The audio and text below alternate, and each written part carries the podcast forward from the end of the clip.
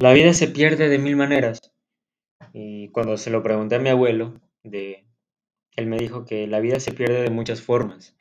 Se pierde cuando pues, quieres vivir la vida de otros y no la tuya. Se pierde criticando los errores de otros y no mejorando la tuya.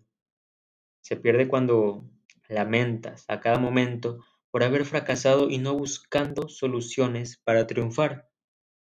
Se pierde cuando te la pasas envidiando a los demás y no superándote a ti mismo.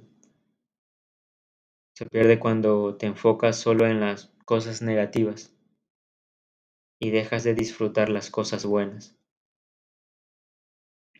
La vida no se pierde cuando dejas de respirar, sino cuando dejas de ser feliz.